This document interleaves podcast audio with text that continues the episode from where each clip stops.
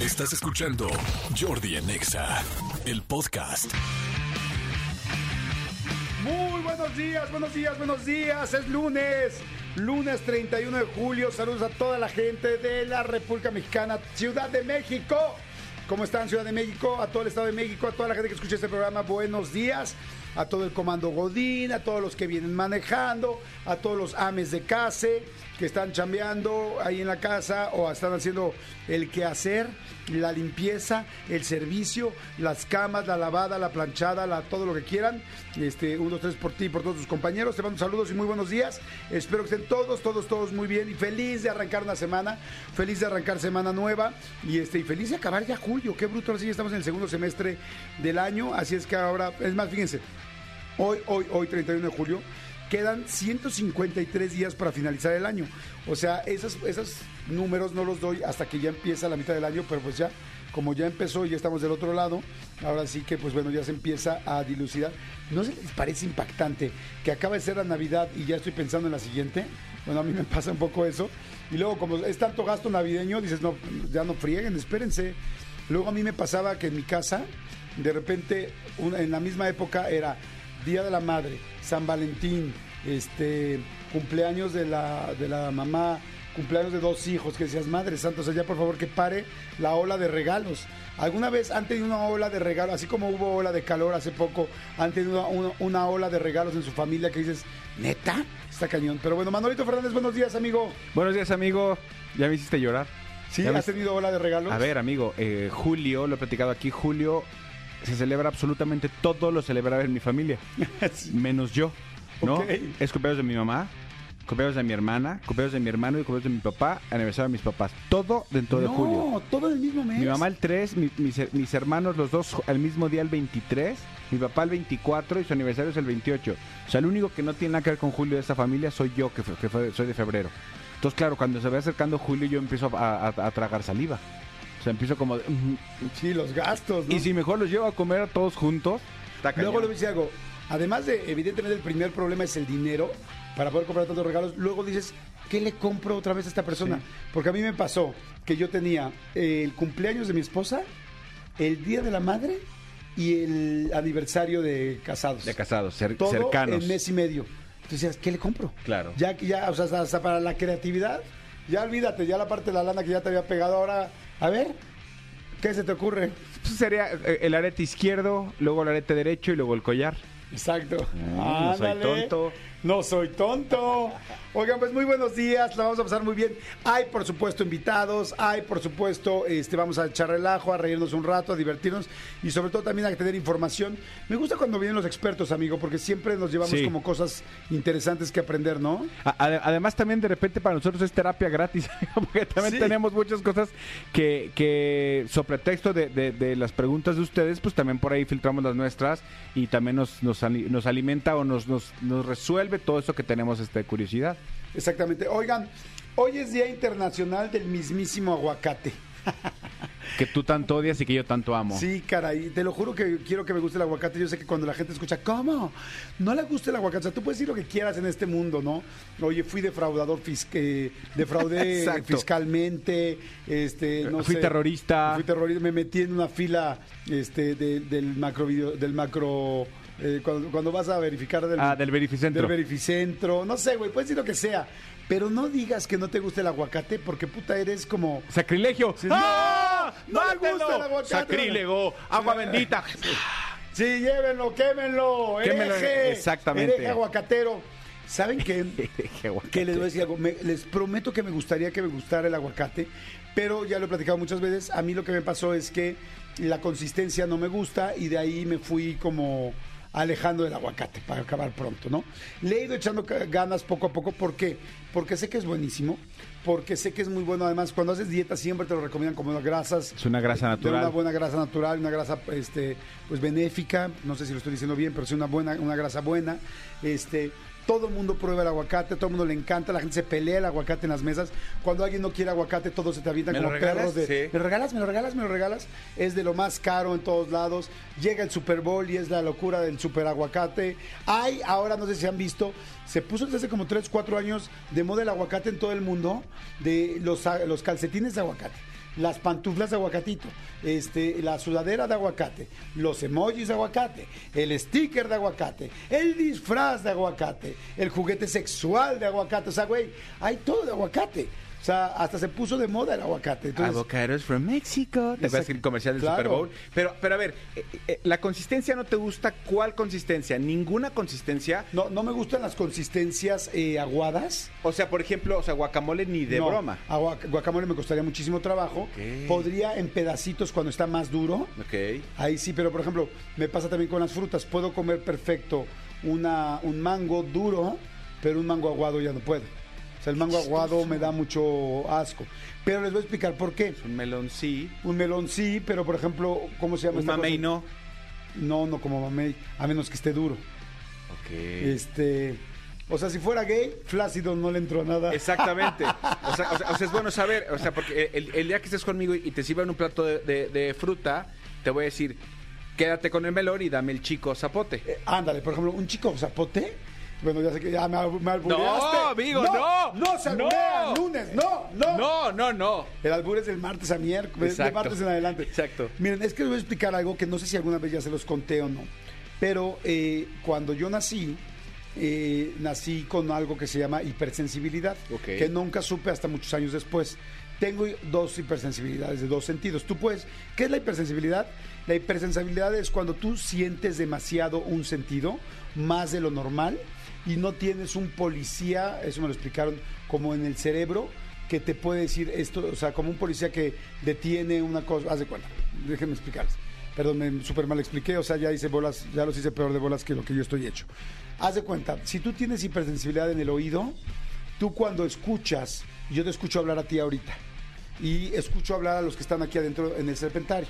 Entonces yo puedo priorizar lo que tú me estás diciendo con el- lo que escucho más a lo lejos, que es lo que está diciendo la mesa de al lado, digamos, de un restaurante. ¿No?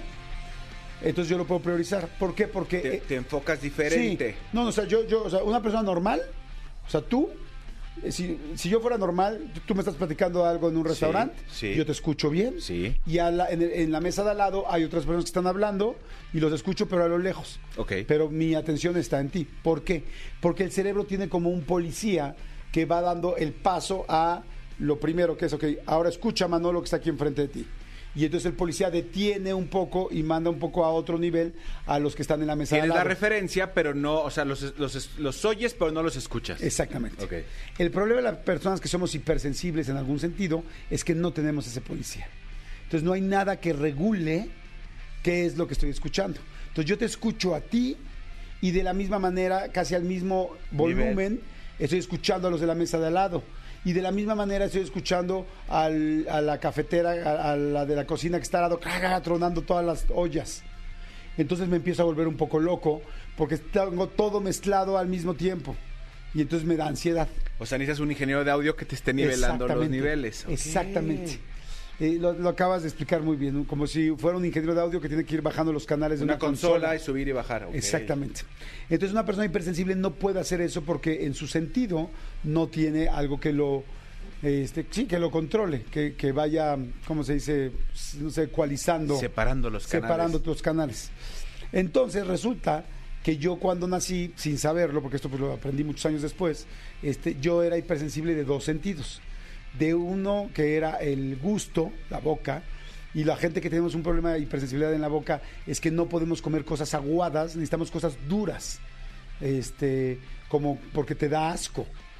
Y yo tengo también hipersensibilidad en el oído. Entonces, tú, eh, o sea, en- entonces son dos sentidos, ¿no? Este, el oído y el gusto. Entonces, si tú te fijas, bueno, mis hijos saben perfectamente bien que, que yo puedo aguantar muchas cosas, pero si yo vengo en el coche y vienen hablando atrás y viene hablándome Santi y le está subiendo el volumen al, al, al- estéreo, saben que yo me voy a desesperar porque me empieza a dar ansiedad y me enojo. Entonces, de repente bajo el volumen y bajo el volumen. Entonces dicen, con mi papá, hazle lo que quieras pero no le hablen dos personas al mismo tiempo y le subas el volumen al estéreo porque se va a... Y entonces te exasperas, empiezas ansiedad, ansiedad, ansiedad, ansiedad, ansiedad, y de repente grito digo, a ver.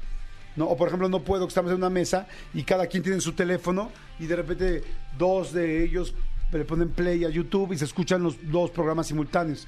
Eso me pone muy, muy ansioso, Ok. porque siento todo al mismo tiempo. Yo les puedo decir que, que tengo como semana y media de conocer a Jordi nada más. Ca- casi dos semanas. No, a ver, yo, Jordi eh, es una persona que a mí, me- me, a, a mí me impresiona mucho. Estamos grabando, por ejemplo, una entrevista.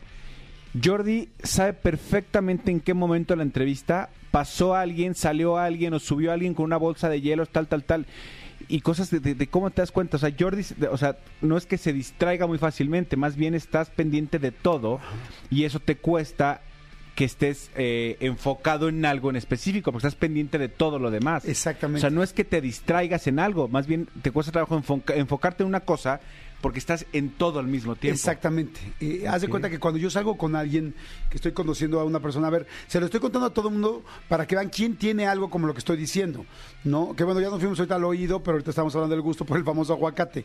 Pero, por ejemplo, cuando yo estoy saliendo con una persona, lo primero que le digo, digamos que vamos a tomarnos un café o vamos a cenar, le digo, oye, no volteo a ver nada más a las chicas. O sea, porque de repente pasa una chava guapa y me ven que volteo. Volteo a ver todo lo que se mueva.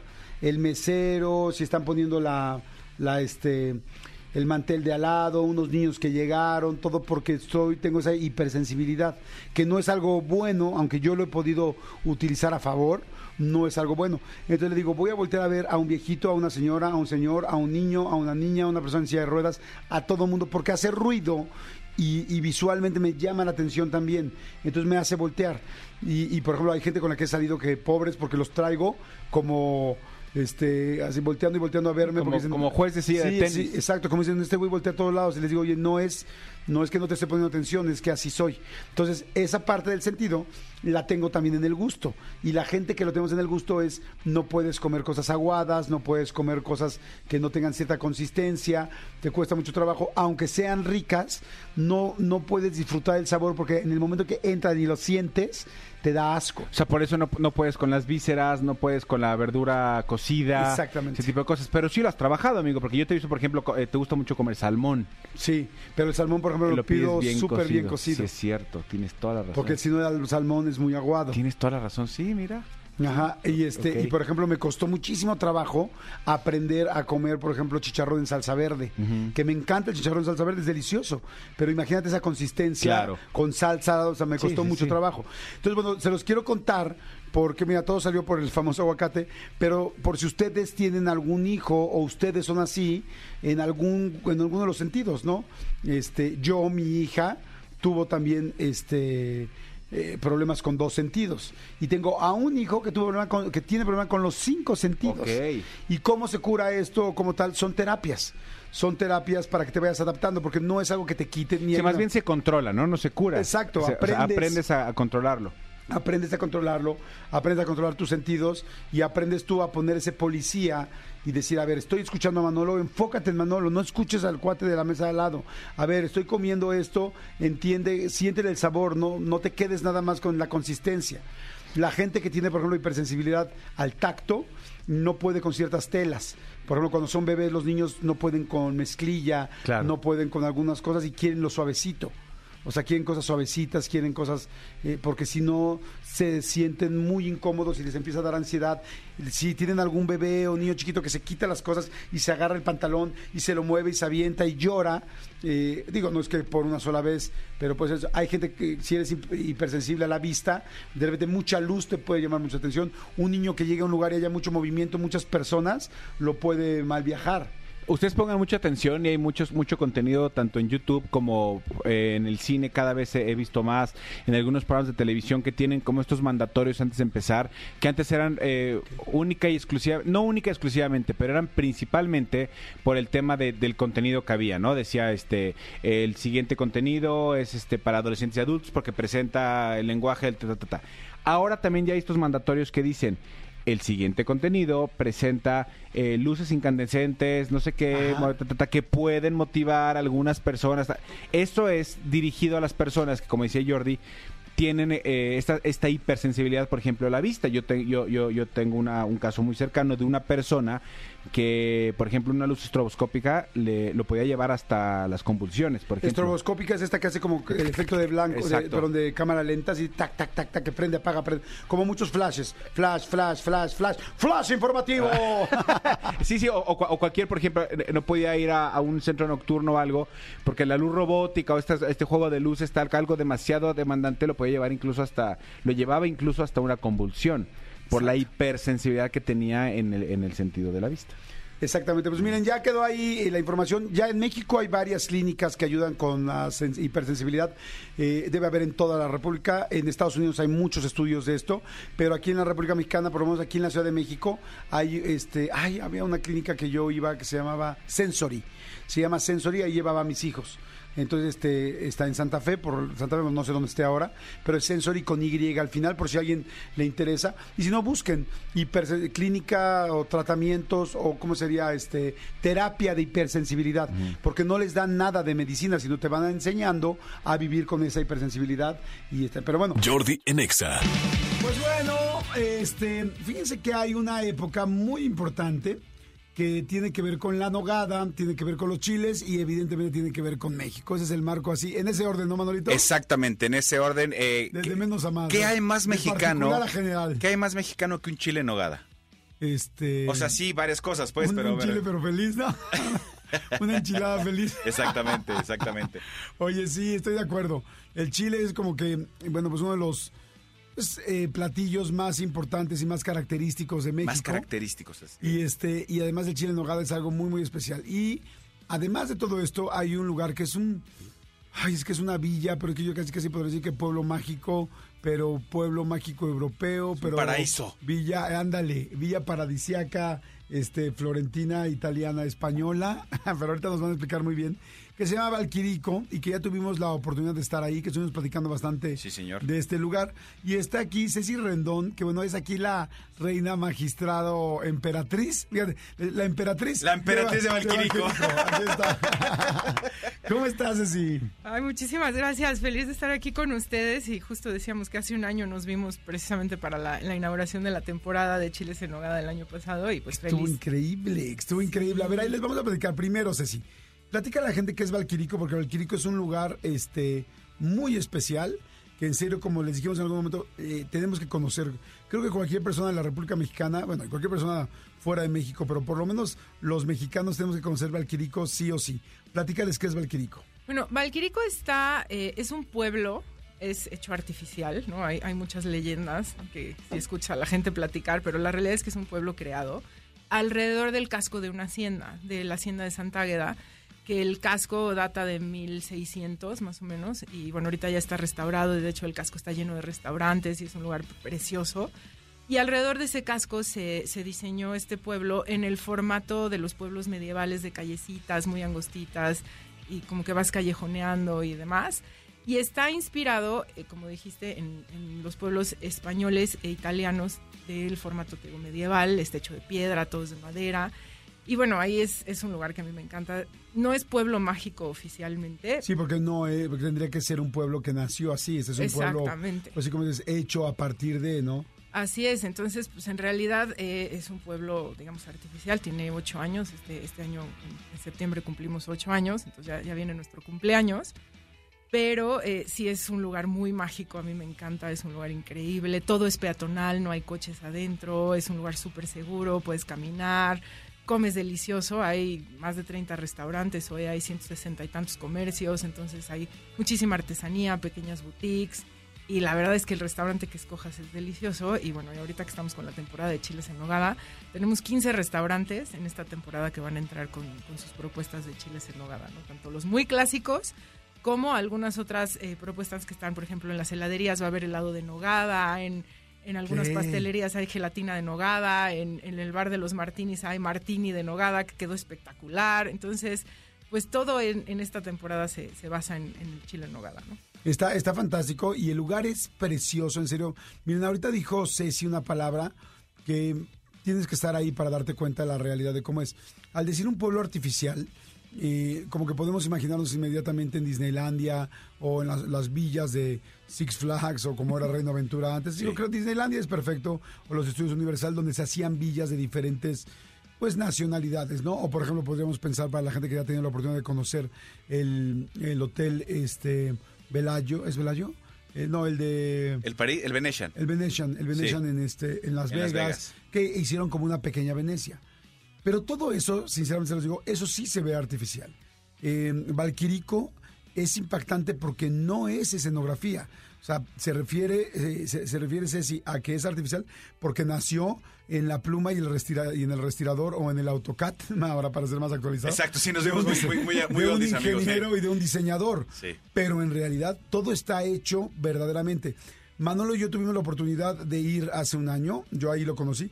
Platícales, amigo, cómo viste el pueblo de Valquirico. O sea, esta parte de, de que sí está hecho a partir de la idea de unos empresarios, pero cómo es el pueblo. Es que es algo increíble porque eh, Ceci nos platica que es algo creado, algo hecho, pero cada ventana que ven en Valquirico es porque hay- adentro de esa ventana hay algo. Qué bien lo O sea, dijiste. cada ventana es por algo. O sea, cada flor está ahí porque alguien la sembró para estar. O sea, para que me entiendan, hace un año eh, que, que fuimos Jordi y yo, eh, literal, el- en el cuarto que estás hospedado, que las, que las habitaciones de los hoteles están adentro de este pueblo. O sea, tú puedes abrir tu ventana y te asomas a una ventana, a una plaza que te hace viajar a no sé cuántas partes del mundo simultáneamente, con música de no sé qué tantas partes del mundo simultáneamente, con un ambiente muy tranquilo y sobre todo muy seguro. Es un lugar mágico, nos platicaban hace, hace un año. eso me gusta. No puede ser un pueblo mágico, pero es un lugar Es mágico. un lugar mágico, exactamente. Y nos platicaban hace un año que es, es- es incluso uno de los lugares ya más instagrameables. Eh, eh, sa- salió una, una estadística de, de es de los más instagrameables que hay dentro de esta red social por la cantidad de, de- de spots que tienes tú para tomarte fotos. Literal, a donde voltees, Sí. es un, es un lugar eh, para tomarte una foto de- de como quieras.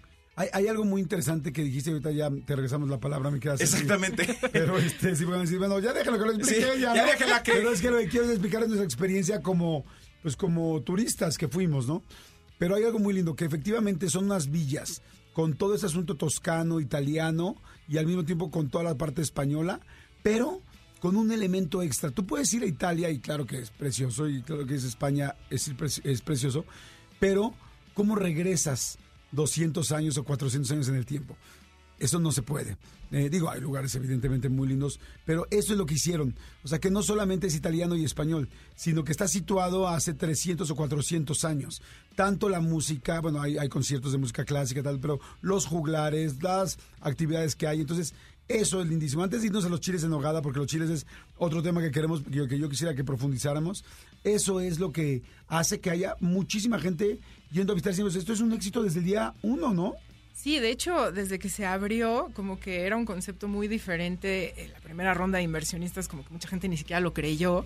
Y los locos que lo fundaron, cuando abrieron, la gente le encantó, porque bien dices, o aunque fue creado, nada es falso, nada es de plástico. De hecho, el plástico está prohibido. Todas las macetas son de barro, todas las florecitas están sembradas.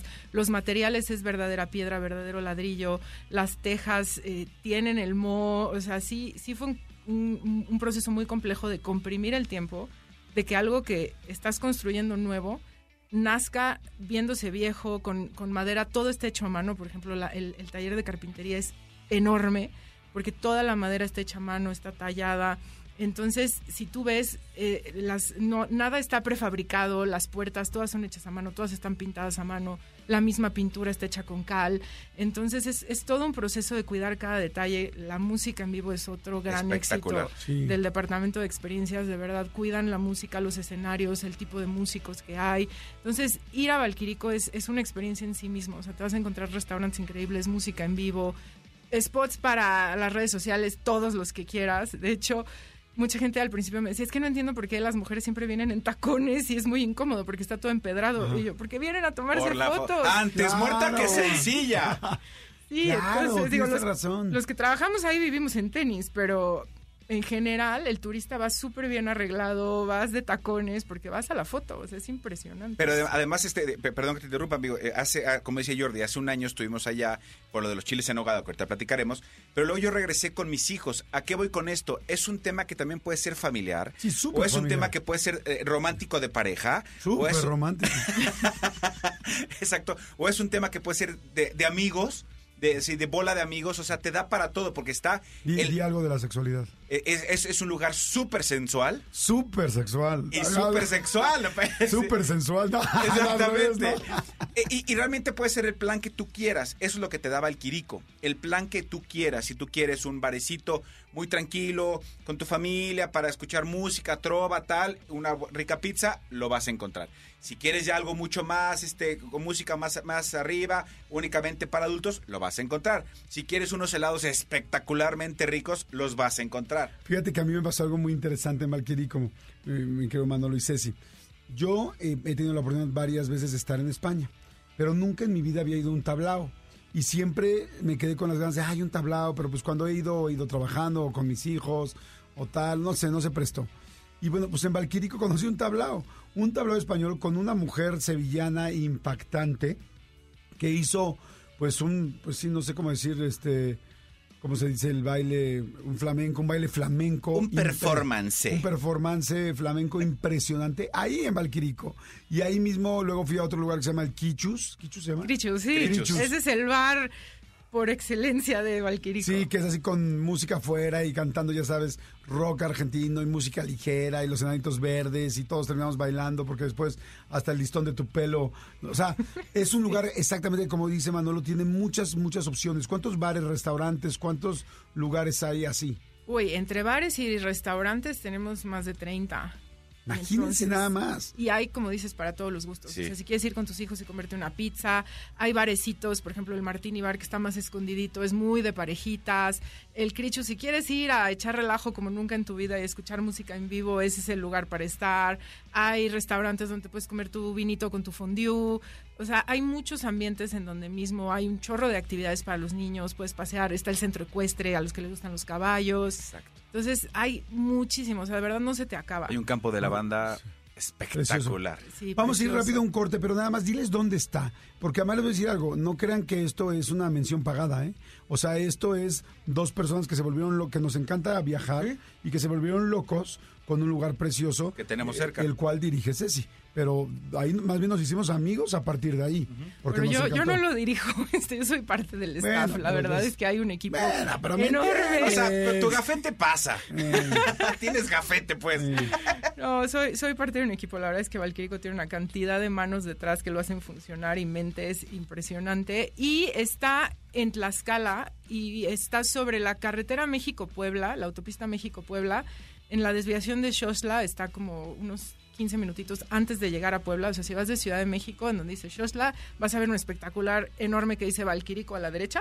Te sales ahí y a dos minutos adelante, sobre la carretera Xochla, ahí lo vas a ver. Si estás en la Ciudad de México, es- es, eh, saliendo de la caseta rumbo a Puebla, estás en una hora, eh, diez minutos estás en Valquirico. Está, y digo, lo pueden poner en. Waze, en Google Maps, en donde sea. Sí. Y ahorita es. regresamos, pero, pero en serio vale mucho la pena. Más ahorita que son vacaciones y que mucha gente no sabe a dónde ir, pues hay hoteles. Puedes ir un día de ida y de regreso, puedes ir a comer y regresarte, puedes irte desde el viernes y regresarte el domingo, puedes irte además de sábado a domingo, pero eso sí, reserven con anticipación porque pues la verdad es un lugar que mucha gente quiere ir, ¿no? Sí, así es. Especialmente si quieren ir en fin de semana, hay ahorita hay cuatro hoteles enormes y muchos Airbnbs que pueden rentar, pero sí es importante que reserven con tiempo, porque sí, sobre todo el fin de semana sí se llena muchísimo. Entonces, y, Y más si no, en entre semana, vacaciones. de, fíjate, de lunes a jueves, ahorita que son vacaciones, está Sí. increíble. Es un gran Y sí está muy romántico, ¿eh? O sea, en la noche está muy familiar de día y en la noche esos callejoncitos, las luces, las, pues, la de- hay cosas que están prendidas como con fuego, como pues, sí, este, velas. como no, no, no. antorchas. sí. No, no, no, no, tienen que ir. Jordi en Ya estamos de regreso y estamos platicando con Ceci Rendón de Valquirico, de esta, este, siempre me acuerdo trabajo.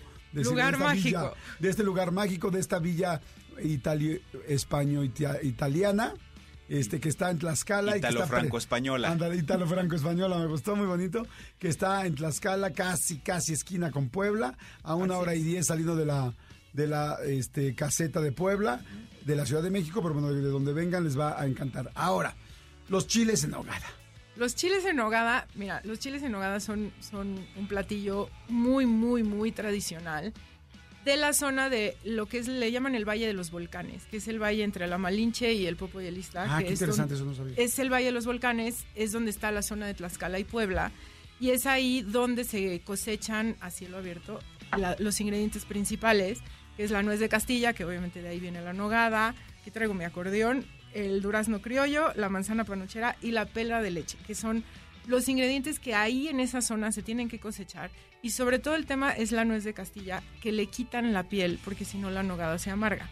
Entonces, la nuez tiene que estar muy tiernita para que le puedas quitar la piel. Entonces, sí es una ventana muy reducida de tiempo en donde se puede hacer la, la nogada y lo mismo la granada tiene que estar en su punto. ¿Qué es la nogada? La nogada es una como salsa. Podría decirse que es una salsa. eh, históricamente lo que se cree es que era un postre.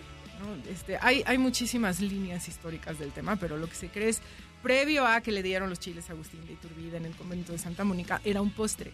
Y es la nuez molida con tantito, hay quien dice que es este, queso de cabra, y varían un poquito, pero lleva jerez y, y lleva algunos canela y así, pero es la nuez molida básicamente Ok. con un poquito de jerez, con tantito queso y ya que si le ponen más azúcar, menos azúcar o no lleva azúcar. Y lo rojo es por la granada. Lo rojo es por la granada. Entonces, se dice que en el convento de Santa Mónica, para recibir al emperador en, en esa época, Agustín de Iturbide, y celebrar la batalla, le quisieron hacer un platillo que tuviera los tres colores de México. Entonces, de ahí el verde del chile, lo blanco de la nogada y lo rojo de la granada.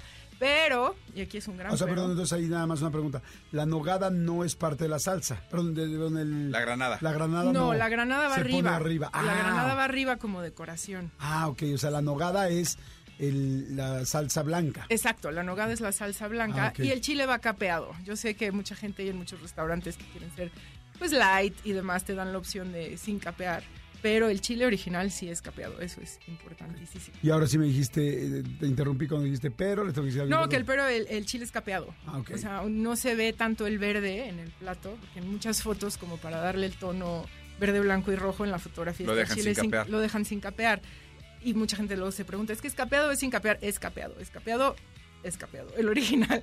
Original, es- original escapeado. Ok. Así es. Ahora, en Valquirico eh, hay un festival de chile en nogada que está arrancando, o no sé si ya arrancó. Arrancó. Ya arrancó. Eh, el, sí, el- la fecha de Santiago Apóstol, que es el 25 de julio, es lo que marca como la, la fecha oficial. El banderazo. El banderazo. Obviamente, ingredientes puedes conseguirlos un poco desde antes y más o menos desde el 15 de julio ya puedes encontrar chiles en nogada en la zona de Puebla y Tlaxcala. Y Valquirico, que estamos como en el corazón del valle, eh, alrededor del 20 de julio ya empezaron los restaurantes a vender. Y el, el festival que hacemos como en el arranque de temporada, eh, que fue el, el 24 de julio, es como el, el banderazo de salida y ahorita este año tenemos 15 restaurantes que van a hacer sus chiles en nogada, entonces pueden ir y probarlos. A los que les fascina lo que van y es prueban un día en uno, prueban un día en otro, este, y los que tienen que probar muchos comen caldito de pollo en medio porque sí es un plato un poco pesado.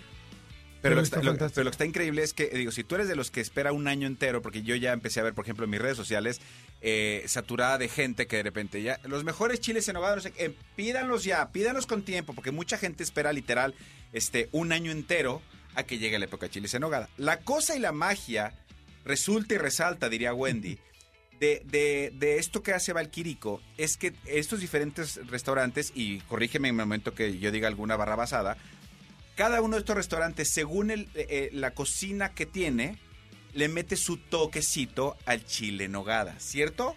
Algunos sí, o sea, algunos se apegan mucho a la receta tradicional, ¿no? Y entonces, pero algunos otros sí se aventuran a hacer como propuestas un poquito más arriesgadas. Hay, restaurantes que han hecho propuestas, por ejemplo, del relleno de pato en lugar de cerdo, Ajá. que a mí en lo personal me encantó ese. Hay otro restaurante que ha hecho, por ejemplo, el chile en nogada con jamón serrano en lugar de carne de cerdo y que quedó también espectacular. Entonces sí hay unas interpretaciones. Los muy puristas dicen que eso no se vale. A mí me encanta la idea de variar y- claro. y de mezclar, pero bueno, ya eso es cada quien, pero sí vas a encontrar chiles en nogada muy, muy tradicionales y también propuestas un poquito más contemporáneas. Entonces sí, sí hay de todo. Y está padrísimo que así puedes buscar cuál es el chile eh, tradicional, el que mejor o el que más te gusta, donde lo preparan mejor y también puedes ver otras opciones. Hay una noguempiada, o sea, una olimpiada de la Pues sí, la la, verdad es que sí, a- de hecho en Puebla se usa mucho, ¿no? Y en Tlaxcala la gente te dice, este año me comí 20 chiles en nogada, este año ya llevo ya el primero, el segundo, el tercero, y de hecho pues en las discusiones se dice mucho, ¿no? El tal restaurante este año le quedó espectacular, no, este año no le quedó tan bien. Y entonces, Ah, ¿sí? Sí, claro, o sea, uff. Y de hecho en, en Valquirico nosotros hacemos al cierre de la temporada el concurso de chiles en nogada y tenemos jueces y todo, es una cata a ciegas de chiles en nogada. Y, y le damos como la placa al mejor chile en nogada del año. Entonces, el año pasado ganó Copelia y tiene su placa en Talavera, que fue el mejor chile en nogada del 2022. Y entonces, Ah, qué padre. pero lo hacemos al cierre de la temporada. Entonces vamos a ver este año quién, quién es el ganador. Y te digo, el- y el concurso es a ciegas, entonces los jueces no saben de qué restaurante es. Ay, está, padre. Ya quiero ir a probar. Sí, si quieren regresar. venir de jueces al concurso estaría padrísimo. Claro, sí, por supuesto. Qué, qué- qué rico. Oye, pues a ver, invitamos a la gente a que vaya a probarlos, a que vaya a este festival de Nogada, Chiles de Nogada en Valquirico. Arrancó, el, eh, bueno, pues es el 24 de julio oficialmente. ¿Termina cuándo? Alrededor de un poquito antes del 15 de septiembre, más o menos. Obviamente, como te digo, dependemos de la nogada y de la lluvia y de muchas cosas, pero eh, la primera, segunda semana de septiembre ya es el fin de temporada, entonces en agosto vayan, vayan, vayan durante el mes de agosto, que es, es cuando lo van a encontrar en su punto. Ay, qué rico. Oye, pues fantástico. Volvemos a repetir cómo llegar a Valquirico, nada más para que la gente sepa. En la carretera, bueno, la autopista México-Puebla, sales en, en la caseta de Chalco, te vas todo derecho y donde dice Xochla, te sales a la derecha, das, das una vuelta, ahí vas a ver y ahí está indicado Valquirico. Está, de verdad, de la caseta estás a una hora diez. Oye, Ta- me- me también hay una, encanta. hay una carretera de, de Morelos que también llegas muy rápido para allá. Ah, sí. Sí. Sí, sí, Oye, me encantó porque además Ceci lo explicó como, como yo explicaba las, como, como sabíamos cómo llegar a algún lugar hace 20 años, ¿no? Era como, oye, ¿cómo llego? Dice, porque ahora es como, bueno, en el Waze, Exacto. aparece en el Waze como Valquirico. ¿Me mandas su ubicación, güey, Ah. please? Ah, bueno, sí, en si lo tiempo pones real, en el web. En tiempo real te voy siguiendo, güey. Te espero con un chilón en hogada que no te mueres, güey. Sí, si lo pones en el Waze te lleva, o sea, Sí, es- pero me encantó, me encantó como, miren, llegan a la carretera, tal, tal, vas a ver, ahí le das vuelta a la derecha. Ahora ya no se pueden dar indicaciones porque todo sería, y luego a la izquierda en el Oxxo. ¿En cuál? cabrón? O sea, hay dos mil Oxxos, sí, sí, sí. ¿No? Todavía dijeran el Seven, bueno, pues ok, porque de Seven, este, pues todavía le hacen siguen siendo siete. Exacto, le hacen culto al nombre. Pero, No, pero de el verdad no hay manches. pierde, no hay pierde. Hay un espectacular enorme que dice Valquirico próxima salida y no hay otra próxima salida. Sí. Entonces no, no hay manera de perder. Está fantástico, ¿no? Además, si ya todo el mundo tiene Google Maps, tiene Waze, y si no, ya una guía roji. No, bueno, una guía roji no. Entonces, ¿Saldrá Valquirico en una guía roji? Ya no, porque ya... En un atlas de carreteras, quizás. Quién sabe, no creo. Bueno, Santágueda sí, la hacienda de Santágueda seguro sale en la guía roji, entonces. ¿Y tú vives ahí? Sí, ahí, bueno, medio en Puebla y medio en Valquirico, pero sí, ahí, ahí tengo, ahí tienen su casa. Ay, qué felicidad, sí, es sí, precioso. es una belleza del lugar. Vayan, vayan, Sí. de verdad, vayan. Les voy a decir una cosa. Hay la gente que tiene la oportunidad de conocer a Europa, va a Valquirico y le fascina. Imagínate si tú no has tenido la oportunidad, lo lindo que sería que pudieras darte una experiencia así, porque en realidad es como si estuvieras en otro país y con toda esta infraestructura y además pues con todas estas tradiciones también mexicanas y, y con toda nuestra idiosincrasia y hablando en español. Entonces eh, es un gran, gran, gran lugar para conocer. Vayan a Valquirico. Ceci, gracias. ¿Algo que quieras este, eh, agregar? No, pues nada más que vayan y, y de verdad gracias por la invitación. Yo estoy feliz de estar aquí con ustedes y que vayan, que se den la oportunidad de conocerlo si no lo conocen. Y si ya han ido, vuelvan a la temporada de chiles en nogada porque de verdad todos los restaurantes se han esmerado en hacer un- unos chiles en nogada de muy, muy buena calidad. como comercial así de chiles en hogada. Ya hay en Valquirico. Ya, ya, Valquirico. Valquirico, antes que nadie. Gracias, Ceci, muchas gracias. Jordi en Exa. Ok, señores, seguimos en el Movie Camp donde mi querido Huguito Corona nos está haciendo recomendaciones para ver en el verano. ¿Cómo estás, amigo? Muy bien, muy contento de estar aquí con ustedes. Siempre contento. Siempre, pues es que, pues es que eh, La esos pasamos ojos, bien es que juntos. esos ojos, Esos ojos. esos ojos y esa barba. Ya, suéltame. Ya, la de, basta. su- Suéltame la de hoy. Suéltame. La de hoy. Ok, recomendación este, para que veamos el verano. Adelante, mi querido Huguito. Este es el Movie Cam. En Jordi en Exa.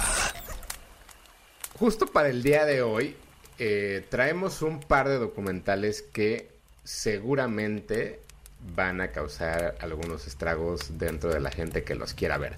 El primero de ellos estrenó la semana pasada, es un documental eh, dirigido por María José Cuevas, una de las grandes directoras que existen en México, y es este caso que vivimos durante inicio de los 2000 en la Ciudad de México, donde aparentemente había un nuevo tipo de asesino que no era común ver eh, en México, ¿no? Entonces, existió este caso llamado el caso de la Mateavijitas, un caso que fue muy sonado durante esa época, sobre todo porque además cruzaba coinciden, o sea, como que hacía coincidencia con que el gobierno de la Ciudad de México prestaba atención a este sector de la población y de pronto empezó a haber una serie de, de asesinatos que, que- tenían que ver con personas eh, adultas mayores y todo el caso tomó como mucha particularidad cuando de pronto había gente que era arrestada pero luego era liberada porque no tenían las pruebas suficientes o porque luego había como otras cosas que llevaban hacia la, la investigación hacia otro lado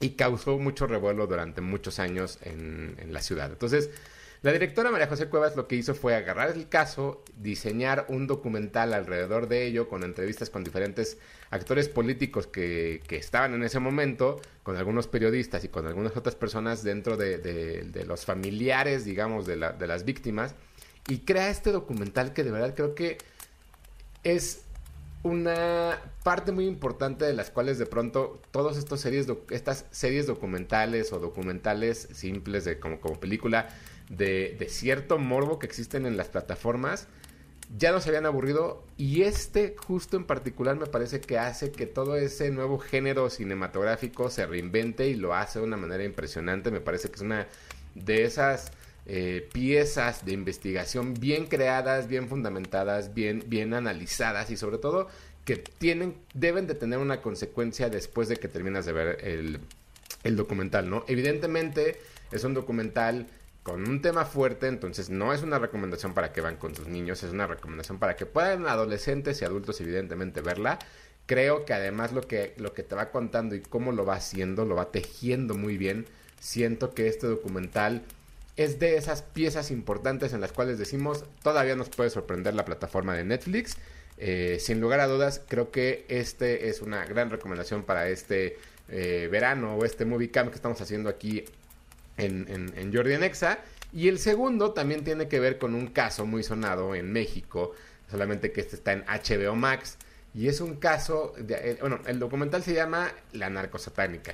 ¿Quién fue la narcosatánica? Básicamente, a principios de los 90, o sea, vean nada más, ¿no? Como, como la distancia en el tiempo. A principios de los 90 eh, y a finales de los 80 hasta cierto punto, hubo una serie de asesinatos bastante interesantes en cuestión policial en la frontera entre Estados Unidos y, Reynosa, eh, y, Matamoros específicamente más bien, donde eh, desaparecía gente, desapareció por ejemplo un- una persona de origen americano y se encontró después con unas tumbas donde al parecer el narco enterraba a sus víctimas, pero se encontraron como ciertos elementos en los cuales parecía que había brujería.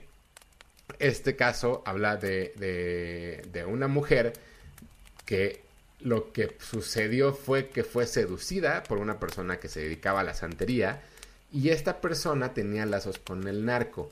Ella fue arrestada como una de las personas involucradas dentro de estos asesinatos y esto fue lo que llevó a que hubiera una serie de pánico en, estas ciudades fronterizas porque era, era, era, algo impresionante. Si bien, durante muchos años hemos vivido con, con, este tema del narco presente, en los 90 todavía era, era un tema todavía muy tabú, era un tema que no se podía platicar del todo. Y si le sumamos además la santería, creo que era una de, esos, de esas cosas como de terror impresionante que, que, que no hay forma que la gente no pudiera volver a ver, ¿no? Es curioso que mientras va avanzando la serie documental, es una serie de, de- diferentes capítulos, resulta que con lo que los mexicanos nos sentimos muy identificados es con la santería, pero no con el narco. Entonces, punto número uno, creo que ahí es bien interesante ver cómo nuestros límites se van marcando entre lo bueno y lo malo y lo permitido.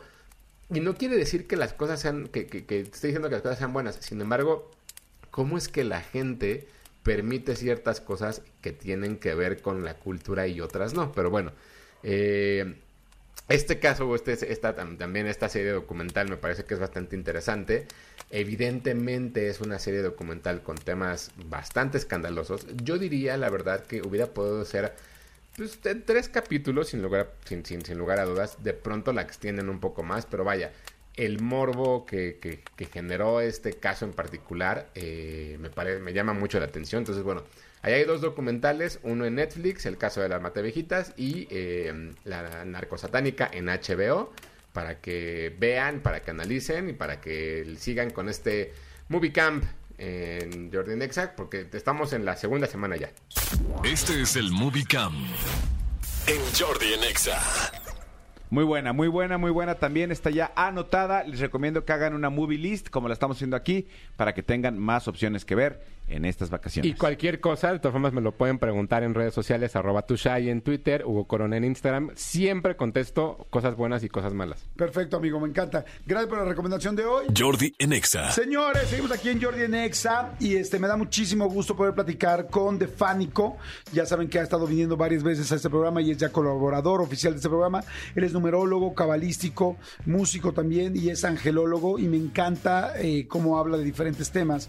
Eh, hace poco hablamos de vidas pasadas, estuvo muy muy interesante y hoy y, y quedamos ese día en hablar de la cábala, que ahorita vamos a empezar con todo eh, desde el principio, pero yo les pido por favor escúchenlo porque es una forma de vida, una ideología de vida, él nos los va a decir mejor que yo. Yo ya estudié un poco de cábala y a mí me encantó porque no tiene nada que ver con religiones, sino tiene que ver con más bien con cómo eh, entender eh, la vida, creo yo. Así es, es que denle el beneficio de la duda a una de las cosas más interesantes que yo he escuchado eh, y aprendido eh, y estudiado en mi vida, y es la cábala. Miguel de Fánico, ¿cómo estás? Bien, muy bien, gracias. ¿Tú cómo estás, Jordi? Bien, encantado de que estés aquí, muy contento, siempre disfrutándote mucho, porque es una persona pues con mucha, mucha, mucha sabiduría. Este, sí, ¿no? Ese es como el, el término de lo que yo podría decir. Estaba pensando en la palabra wisdom en, en inglés. Sí, es sabiduría, ¿no? Sí, sí, sí. Oye, este, mi querido Fánico, eh, ¿qué es la cábala? Primero, para la gente así que está en ABC de cábala, y a mí me encantaría otra vez volver a empezar a entender todo. La Cábala es una tecnología espiritual Qué interesante.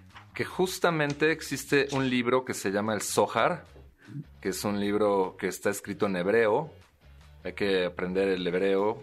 Y este libro fue canalizado a un personaje que se llama Rab Shimon, que fue un ermitaño que vivió 13 años en una cueva con su hijo Rab Elazar. Y justamente el arcángel Metatrón, que fue Enoch en su última vida, el arcángel Sandalfón, que fue el profeta Elías en su última vida humana, y Moisés, ya en la hueste angelical, le canalizan el Zohar a Rab Shimon. Entonces, este libro existe para decodificar la Biblia, porque la Biblia viene en códigos, no es interpretarla textualmente. Entonces, este personaje en esa época había mucho degenere y decadencia en la época de Rapberg, fue perseguido y era acusado de hereje, ¿no? Entonces fue un ermitaño que vivió en su cueva por 13 años Ajá. y era muy disciplinado en su vida espiritual.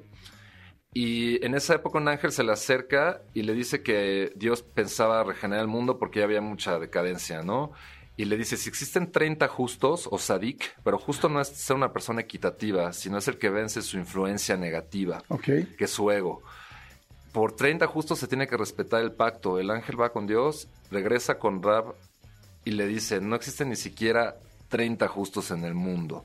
Bueno, si no existen 30, por 10 se tiene que respetar el pacto. Y va, y este... Y luego regresa y le dice, no existen ni siquiera 10 justos en el mundo. Y dice, bueno, bueno, o sea, que han vencido su influencia Sí, negativa. 10 ¿no? personas que pudieran realmente dominar su ego. Eso. Ajá. Eso, y dice, bueno, y si no, existen 10 por mí y por mi hijo, se debe de respetar el pacto. Y aún si no consideran a mi hijo un sadico, un justo, por mí se debe de respetar el pacto. Y evidentemente se respeta el pacto porque él sí era un sadik. Y dicen que llegó a tal grado de conciencia porque era muy disciplinado en su trabajo espiritual Ajá. y estudió el Zohar. Es muy importante estudiar las letras hebreas, que se hizo luz. O sea, trascendió el plano físico y se hizo luz. Llegó a, a niveles espirituales muy elevados. Su cueva está en Israel, de hecho. Allá está la cueva de Rabel y él fue el que le canalizaron el Zohar. O sea, todo, todo esto, digo, evidentemente están escuchando diferentes cosas, pero, o sea, él existió, la cueva existió. Por supuesto, por supuesto que existió y este y el Zohar, pues es el libro sagrado cabalista que está escrita la historia de la humanidad. En el Zohar vienen escritos también los nombres de, de todos los sadikim de la humanidad, o sea, todos los hombres y mujeres que van a trascender su influencia negativa, que es la influencia del ego. Sus nombres están escritos en el Zohar. Todos los acontecimientos de la historia de la humanidad ya están escritos, ya todo está escrito ahí, en el Zohar. Wow, me encanta, me encantó la explicación. Y, sabes qué, que yo, por ejemplo, en algún momento que fue a Israel y que estaba pues conociendo eh, Jerusalén, perdón, en específico, este, me sorprendí muchísimo cuando me decían, miren, esta montaña que está aquí enfrente se llama Monte de los Olivos y esta calle se llama Vía Crucis y tal, y fue así, no, porque lo has escuchado tanto en mi caso, no que soy católico en la Biblia, en el catecismo, en tal, que juras que, so- que, que- y además como las historias pues tienen que ver con ascendió al tercer día y resucitó y tal, que no sabes qué parte es real o no. Sí, que o sea, porque es- fe. ¿no? Exactamente. Es, eh, eh, es- una parte es de fe, pero cuando la fe se enfrenta, bueno, más bien se contra, no se contrapone, sino se acompaña contra las cosas reales que existen, dices, ay cabrón, o sea, todo empieza a hacer sentido muy distinto. Pero bueno, eh, si, empezáramos a estudiar la cábala, ¿cuál es el objetivo de la cábala? El objetivo de la Cábala es que Dios nos comparte la Torá y la Torá es la sabiduría de Dios. El regalo más grande que nos hace Dios es su sabiduría. Es como si Dios nos regalara las llaves del palacio del Taj Mahal de la India y está el Taj Mahal, pero este no lo abres. O sea, es como si tú tuvieras ese palacio Ajá. porque es el regalo de Dios y no abres el palacio. Entonces, la Torah es la sabiduría de Dios y ese es el regalo que Dios nos quiere hacer. Obviamente hay que estudiar, hay que em- empezar a entender las letras hebreas, los 72 nombres de Dios, estudiar el Zohar, y es un camino largo porque no terminas de estudiar, pero es fascinante. Yo a medida que más estudio la Cábala, más me sorprendo. Y considero que debe estar implementada en el sistema educativo, ¿sabes? O sea, porque sería algo maravilloso para la humanidad, o el yoga, o la meditación, ¿sabes? Conciencia planetaria, o sea, que te enseñaran cosas que te van a servir o tu para tu inteligencia emocional o tu inteligencia financiera, ¿no? Claro. Oh, qué bueno que lo digas. Fíjate, yo, yo también eh, hay muchas cosas que digo, deberían de dar en la escuela inteligencia emocional, deberían de dar muchas cosas que nos hacen falta y que no sabemos. Por lo menos ahorita que dijiste yoga, en la escuela de mis, de mis hijos desde kinder dan yoga y es una clase. Sí. O sea, digo, ay, qué bueno, porque pues, mis hijos han crecido con esa herramienta Claro. que me parece fantástico. Ahora, yo sé que mucha gente acaba de escuchar ahorita del hebreo, del Zohar, de tal, y mucha gente dirá, bueno, yo ni conozco el hebreo, ni sé, ni voy a aprender rápidamente el hebreo, ni siquiera sé o, o tengo un Zohar, ¿no? Que es este, estos libros. Sí. Este, eh, pero, ¿cómo podría la gente que no tiene nada de relación todavía con esto empezar con, o sea, cuáles serían algunos principios para que la gente los empezara a entender de la cábala? O sea, que cábala aplicada para gente que no tiene nada que ver con el hebreo. Mira, eh, están los principios cabalísticos. Existen unos principios. Ajá. Y este, y un principio dice que, que cuestiones todo. O sea, que no te lo creas como niño de kinder, ¿no? Hay que cuestionarlo todo hasta la cábala misma, hay que cuestionarla. Ajá. Otro principio dice que existen dos realidades, ¿no? Existe la realidad del 1%, que es esta realidad física, Ajá. y existe la realidad del 99%, que es la realidad espiritual o metafísica. O sea, el universo espiritual o energético metafísico es mucho más inmenso que el físico. El mismo Newton era cabalista y Einstein también estudiaban todo esto. De hecho, Newton decía, este, lo que sabemos es muy poco en proporción a lo que ignoramos. Y Newton dejó muchos escritos de cábala.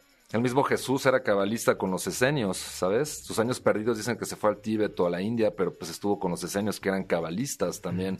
El mismo Moisés era cabalista también. La historia de Moisés tiene unas analogías interesantísimas y la de Abraham, si quieres ahorita platicamos de Abraham y Moisés porque se me hace muy interesante. Claro. Entendiéndolos desde una perspectiva cabalística eran unos genios.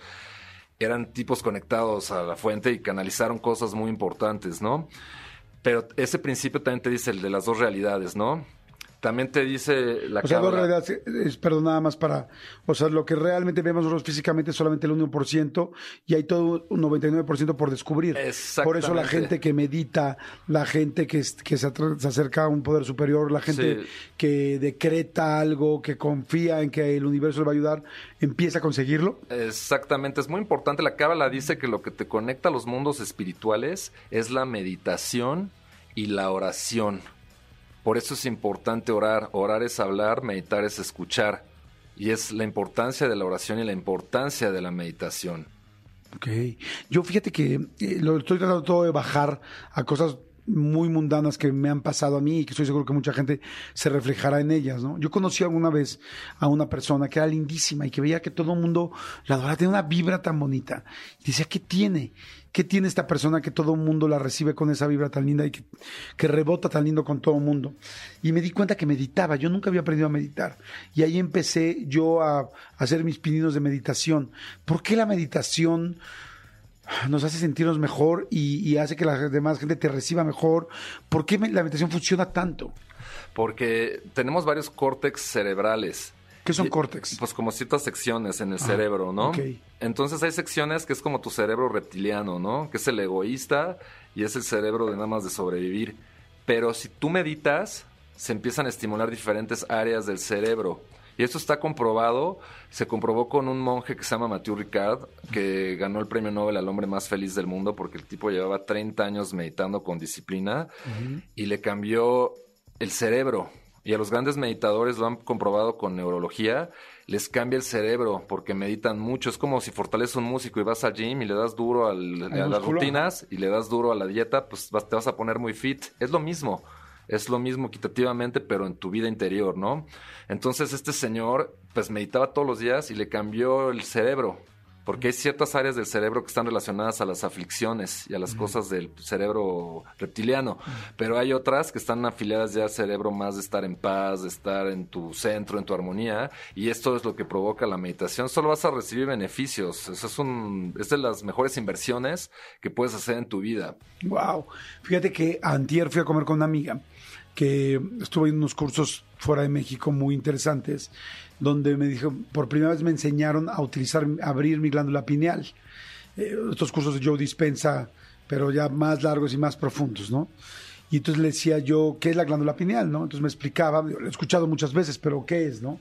Entonces me explicaba que, bueno, que es una pequeña estructura ubicada en el techo del cerebro, tal que muchas veces no utilizamos y que te da una cierta felicidad, tranquilidad, paz. Y me decía mi amiga, literal, digo, es una mega doctora, o sea, con doctorado y doctora no solo médicas, sino doctorados, es una mujer muy culta. Y me decía, Jordi, literal, conocí otro tipo de orgasmos. Que sea, ¿en serio? Me decía, sí. O sea, está la felicidad que sentí cuando abrí mi glándula pineal por primera vez, que es como un orgasmo de felicidad interno. O sea, es, me dice, no es una persona que se haya drogado, me- me- de hecho me lo decía, ¿no? Me dice, solamente, tú sabes que solamente he usado marihuana en mi vida. Me dice, y pues no es algo como que sea mi general. Me dice, haz de cuenta que es lo que me explican que es drogarse, pero de felicidad, de Sí. tranquilidad, de paz. de- o sea, es impresionante. Y, me- y aprendí a, a abrir mi glándula pineal y ahora lo hago todos los días. Y dice, ¿cómo crees? E- ¿Este tipo de cosas este, te, te hacen sentido? Sí, por supuesto. Joe Dispenza es un grande, ¿eh? Su libro de Sobrenatural explica muy bien todo esto de física cuántica. Y es un tipo que tiene demasiada, bueno, demasiado conocimiento, es una eminencia. Y evidentemente lo que dice tu amiga es cierto. En la glándula pineal están los registros akáshicos, está toda la información de, pues, del universo en nuestras vidas pasadas. También la glándula del timo es muy importante, que es la glándula del corazón. Y el kundalini, que es la activación de la columna vertebral. Son los tres puntos energéticos más importantes del cuerpo. Y también, este, sí, en el fondo de nuestro ser, en la profundidad de la calma de nuestro ser, ahí yace la paz, nace la plenitud, el amor, siempre está ahí la luz, siempre está ahí, pero está en lo profundo, no está en la superficie de las cosas, hay que ir a lo profundo y adentro de nosotros, y ahí está esa paz, ahí está esa plenitud. Los griegos le llamaban el, este, la eudaimonia, ¿no? La plenitud del ser. El mismo Jesús la llamaba el pleroma, ¿no? o no sé, como le quieras llamar, el samadhi, como le llaman los hinduistas, o la conciencia de Quetzalcoatl aquí en México, este, el nirvana o la iluminación, le dicen los, los, este, los budistas. O no sé, no importa el término, realmente lo que importa es que entres a, lo las profundidades de tu ser. Es como un pozo. Es, el agua está en lo profundo del pozo. Entonces es ir a las profundidades del ser y ahí está la paz, ahí está la plenitud, ahí está la armonía, ahí está el gozo, ahí está hasta la prosperidad. La cábala también te lo dice. La prosperidad no está en el mundo material, está en el mundo causal. Entonces tú tienes que ir a ese mundo causal y conectar con esa prosperidad desde el mundo causal, no, porque el, el mundo causal es la esencia y el mundo físico es la consecuencia. Ok. Y la mayoría de la gente está aferrada al mundo de la consecuencia, Ah. no al mundo de la esencia. es mucho como lo pone este Platón en el mito de las cavernas, lo explica de una manera muy sencilla, y qué genio también Platón. Él decía que la mayoría de las personas viven adentro de una cueva, y adentro de una cueva solo ves sombras. Y dice que solo los buscadores se salen de esa cueva porque la luz y la verdadera realidad está fuera de la cueva.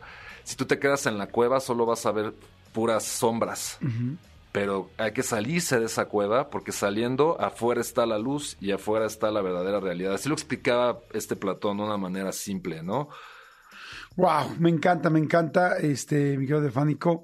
Siempre me fascina platicar contigo, aprendo mucho y estoy seguro que toda la gente aquí de Jordi Nexa también. Este, ¿dónde te podemos seguir? ¿Dónde te podemos ver más contenido tuyo? ¿Dónde te podemos acercar? Porque también sé que haces numerología, me lo hemos platicado miles de veces aquí. Haces numerología para las personas, consultas directas, ¿dónde lo podemos hacer? Pues en mis redes sociales estoy como Defánico, así como suena de E E-F-A-N-I-C-O. Les recomiendo mucho que vean los videos en YouTube, son obras de arte. Y si no, contactarme directamente en mi WhatsApp. ¿Cuál es tu WhatsApp? 55 59 54 70 10. Perfecto, una vez más, por favor. 55 59 54 70 10. Mira, aquí estoy metiéndome a YouTube, ya poniendo Defánico, ya me estoy suscribiendo a tu canal y este está fantástico, perfecto. Y ahí voy a encontrar un poco de toda esta información. También hay información de esto, está el programa que tuvimos también de numerología, están los videos, hay unas cosas de numerología también y voy a empezar a subir más contenidos próximamente. Fantástico, muchas gracias, Defánico, muchas gracias. Y seguimos, seguimos aquí en Jordi Nexa, no le cambien. Y si les interesó lo que se platicó hoy, busquen Cábala. Busquen, hay Cábala en todos los países, en todas las ciudades, en todos lados. Debe haber muchas cosas de Cábala también en YouTube. Este, yo iba al centro de Cábala que está aquí en México, que hay dos, este, pero tú estés donde estés, no necesitas estar aquí. Pues estás- gracias a Dios hoy tenemos una, una herramienta fantástica que son las redes y el internet y estamos todos conectados. Así es. Yo también Cábala- doy cursos y sesiones, ¿eh? De Ah. numerología, ángeles y cábala. Ah. Y maestros ascendidos también. Entonces busquen, busquen a Defánico, ya lo escucharon en Defánico en todas las redes sociales. Sí. Y ahí van a estar pendientes. Sí. Gracias, Defánico. Gracias. Jordi en Exa. Expedientes X. Porque hasta los temas más irrelevantes merecen ser comentados. Jordi Rosado en Exa. Estamos entrando en el modo, en el terreno, en la pista del expediente X, aterrizando, aterrizando sobre tu comentario, Manolo Fernández. Amigo. Amigo, te quiero contar este expediente que sucedió en Nueva York. Fíjate que eh, hay, hay una posición sexual, amigo. Una posición sexual que no sé si la has practicado. Digo, no me voy a meter a tus intimidades sexológicas. No voy a abrir tanto eh, mi a, a tu alcoba. Ajá. Pero alguna vez en tus eh, 50 años, este, no sé si alguna vez has practicado este, la, la, la, la- la posición conocida como la vaquerita invertida. Mm, sí, sí, sí. La vaquerita invertida, pues es, eh, es este, en este caso la mujer arriba del hombre, el hombre está acostado. Ajá, la ella está sentada. Ella está sentada, pero digamos que si tú estás acostado en la cama, ella no está viendo hacia ti, sino está de espaldas a ti. Ella está Sí. viendo como hacia, O sea, no está viendo la cabecera, sino está viendo hacia la entrada hacia del los cuarto. pies, no hacia tu A cabeza, sino hacia tus pies. Ándale, Eh, exacto. ¿No? Es, ese es como, se le llama como la vaquerita invertida. Bueno, no sé si tú sabías, amigo, que esta posición está considerada como una de las más peligrosas del mundo. Ah, sí, ¿por qué? Está considerada como una de las, de, las, más peligrosas del mundo, te voy a decir por qué. Se, hace poquito eh, una revista muy prestigiosa en, en- en casos de urología, se llama la Urology Case Reports, eh, sacó un, eh, un estudio donde dice que, que esta posición eh, tenía, tenía como muchas complicaciones y es que pusieron el ejemplo de, de- de un hombre de 37 años que evidentemente está en, en modo anónimo, o sea, no dice el nombre de esta persona, pero que eh, estaba teniendo relaciones sexuales Ajá. de esta forma, de la forma de la, de la vaquerita invertida. Invertida. Este, y desafortunadamente, al estar teniendo relaciones con su pareja, en un mal movimiento, pues tuvo una fractura de pene. ¡Ay! No les queda más de oírlo. Tuvo una- duele. Y ya hemos dicho muchas veces aquí que sí existen las fracturas de pene. Exactamente. Aunque no tenga hueso. Exactamente. Eh, lo que pasó fue que su pareja, pues evidentemente, eh, no- sin querer, sacó, eh, s- o sea, tuvo un mal movimiento y, y, pues aplastó el pene de, de este hombre y le provocó la fractura. Obviamente este hombre empezó a sangrar de la Ajá. punta del pene. Madre Y- santa. Ay, me está doliendo el expediente. Sí. Empezó a fractura, eh, empezó a sangrar de la punta del pene y se dio cuenta que pues poco a poco no podía, no podía orinar. Entonces, eh, pues asustó, evidentemente, fueron a- al, al, al- a un- al hospital y al llegar al hospital, eh, los doctores se dieron cuenta que el hombre presentaba, que el pene del hombre estaba muy hinchado, Ajá, presentaba un color súper oscuro ajá. Y se dieron cuenta después de los estudios que había sufrido un desgarro en la, en la túnica albuginia, que es este, este cuerpo esponjoso, que es lo que provoca, que se, que se llena de sangre y es lo que provoca la erección de, del pene. Por si esto fuera poco, el hombre tenía un hematoma severo que provocó que la sangre se fuera a todos los tejidos del pene y por eso le estaba sangrando por la punta del pene. Madre ¿A qué voy o sea, con todo esto? esto? se escuchó así, pero como un buffet de dolor. Exactamente. O sea, el hematoma, el tal, el golpe. Un buffet de dolor intenso. No es una persona muy grande. 37 años de edad, insisto. 37 Ajá. años de edad no es una persona este, tan grande. Sin embargo, pues obviamente es muy peligroso lo que pasó. Aquí la cosa es que se dieron a la tarea de, de publicar este estudio.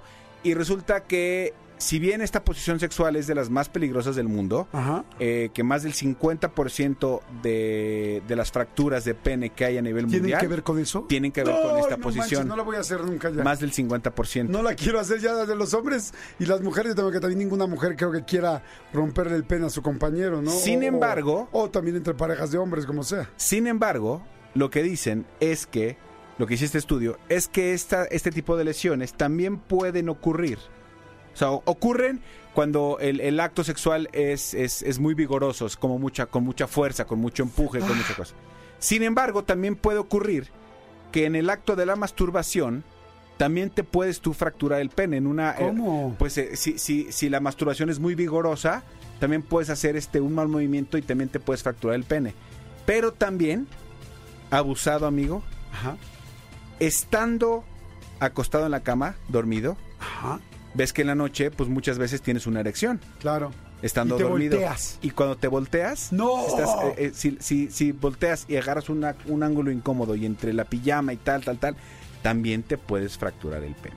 No me digas eso. qué Así fuerte. que si de repente un día tú estás dormido, amigo, con No. la pijama, sientes un crujido, tienes dolor agudo, hinchazón en el pene, ¡Ah! Ten cuidado porque te lo están sonsacando. No manches, más bien Ten sonsácalo. mucho cuidado. Sonsácalo de ahí. Sonsácalo de ahí porque el pene te puede quedar como una berenjena. Literal, así lo, así lo ¿Así llaman. morado? Así lo llaman, morado, hinchado y este y así como con esa curvatura ya de, No de- de la cantidad de sangre que está ahí.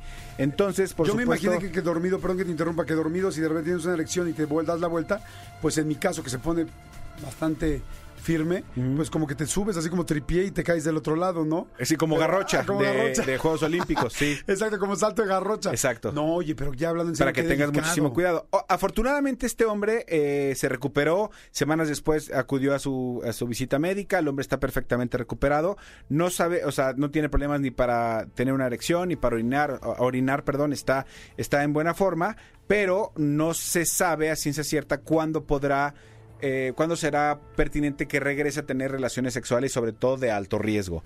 Pero para todos ustedes que les gusta de repente experimentar, porque la neta, la neta, la neta, es una posición pues sí es muy excitante. Tienes Sí. una vista bastante, bastante agradable. Creo que tiene que ver con la subida y bajada, subida y bajada, y como ya no está tampoco ni viendo ni sintiendo No está hasta dónde pendiente, puede claro. de Exactamente. Que lo puede, pues, hacer este, Sí, el pues, slinky. te, te lo, te lo aplasta, te lo aplasta porque obviamente el pene choca con el, con el hueso de la cadera de ella Ay, ay, ay, y ay. obviamente pues sí, se puede fracturar. Amigo, me, hoy me voy a portar demasiado bien, ya me. Exactamente, sí, sí, sí. Oh, no. Para que tengan obviamente cuidado nada más y hagan las cosas pues, pues, pues lo más se- se- eh, seguras que se puedan hacer. Ay, malditos perritos, cuiden su lápiz labial rojito. Exactamente, exactamente. que les sale por ahí. Oye, buen expediente, amigo. Ahí está el expediente del día de hoy. Jordi en Exa. Se acabó. Se acabó este lunes, pero no pasa absolutamente nada porque mañana, si Dios nos presta vida y si el señor Alejandro Vargas nos, nos presta señal, y nos presta aire, Nos presta aire. ancho de banda, Exacto. entonces habrá un martes. Manolito, muchas gracias, amigo. Al contrario, gracias a ti, nos escuchamos este mañana. Recuerden, lunes hay uno en la semana. Lo de- así que disfrútenlo. Ya acabó, ya acabó. Señores, gracias, mi querido, eh, este, mi querido Angelito en los controles, mi querido Elías en los controles, gracias. Produciendo mi querido Tony y Cristian Álvarez, Tony Montoya y Cristian Álvarez. Gracias, mi querida eh, Oana y mi querida Jos por estar en los teléfonos. Nos escuchamos mañana, mañana martes, que tengan una excelente, excelente tarde. Arrancamos semana con todo. Escúchanos en vivo de lunes a viernes a las 10 de la mañana en XFM 104.9.